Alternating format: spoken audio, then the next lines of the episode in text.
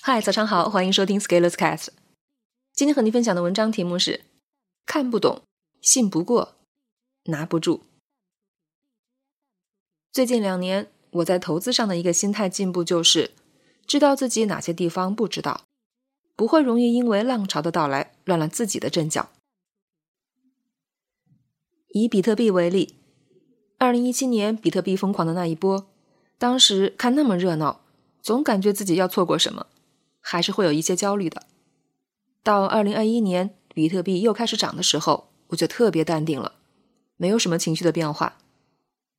有以下几个原因：一，比特币在上一波火爆的时候，我了解的并没有那么多，所以会有担心失去的恐惧。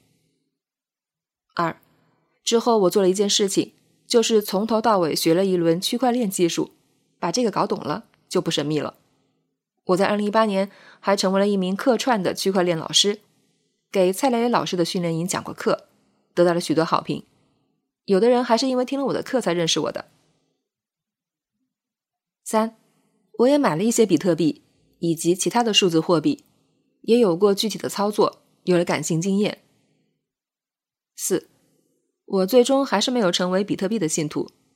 我知道这个事儿我搞不定，而且。我也不属于比特币的头批既得利益者，也没有尝到甜头，不会有路径依赖，所以我不可能把一大笔资产放在区块链里。而如果放一小笔资产，其实即使是涨了十倍，对我的影响也不大。五，我有自己的赚钱的本事，我会把我的赚钱能力放在这个领域里，并且持续优化、提升、提高效能。我感觉这样会更踏实。六，我也观察了一批上一波区块链大行情崛起的人，他们有的人在后续三年多低迷的时间从事了其他的许多行业，但是并未看到明显的起色，直到最近比特币大涨才重新雄起了，而且他们也没有预料到这一次大涨。七，所以。我在二零二一年看到比特币大涨的时候，其实是很淡定的，甚至我连自己的比特币钱包密钥都忘记了。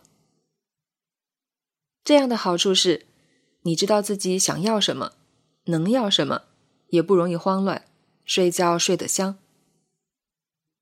其实，我觉得从持续行动的角度看，意外好运所带来的巨额财富对人的危害，可能会比一时的困顿更大。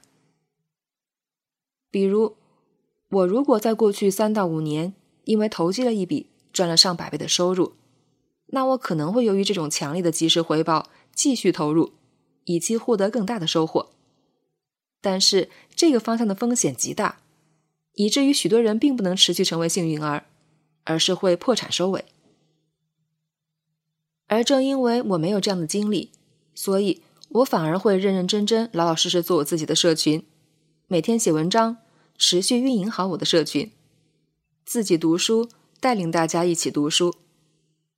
这些工作扎扎实实的做出来，获得的收获是稳定的、可见的，而且是持续增长的。虽然速度会慢一些，我现在看，我感谢自己没有这种所谓一夜暴富的经历，才会有现在如此精彩的读书活动，才会有如此好玩的成长会。保护大脑比保护钱包更重要。从这个角度，我觉得祝你一夜暴富更像是一种诅咒，意思就是祝你认知失调、精神崩溃、底线崩塌，最终破产离场。放在人生的角度，如果你让我从一夜暴富和持续增长两个当中来选择，我是坚决要选择第二个的。因为第二个最终会增长到超过任何一页所带来的结果，而且会更加安稳有基础。这就是我的认知。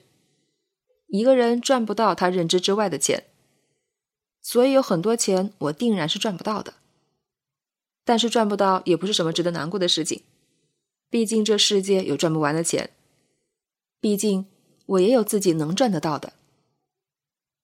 但是社会要给你施加压力。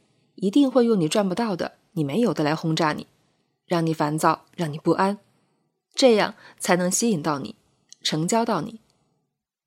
但是你要知道，这些未必是你所需要的。投资更像是心理战，短期的波动会让我们倍感焦虑，巴不得响应每一分每一秒的变化。但是这些变化叠加起来，会有一种什么样的变化趋势？这种长期的发展方向是什么？主要矛盾是什么？我们未必能看得清楚。如果要看得清楚，我们必须要下一番功夫，至少让自己能看懂，并且产生了一些信念。有了基于事实的了解，有了相对靠谱的信念，才能经历得住波动的考验。如果我们能看清列车行驶的方向，那我们要做的事情很简单，就是上车，别下车就好了。但是路途往往会有颠簸，于是我们天天想要下车，下车了以后又发现下错了，然后又闹着要回去。这就是短期波动与长期趋势的区别。短期波动要死要活，长期趋势安静微笑。上车下车一时爽，一来一去多冤枉，折腾了许多时光，消耗大把精力，兜兜转转回到原地，只能安慰这是青春。其实还不如老实点，慢慢持续行动，持续增长来得好。当然了。如果你认识不到持续行动的好处，你也不会赚到因为持续行动能给你带来的钱的。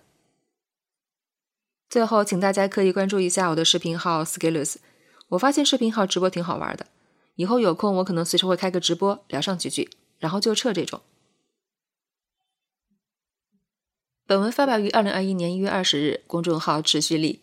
如果你喜欢这篇文章，欢迎搜索关注公众号持续力，也可以添加作者微信。F Skillers 一起交流，咱们明天见。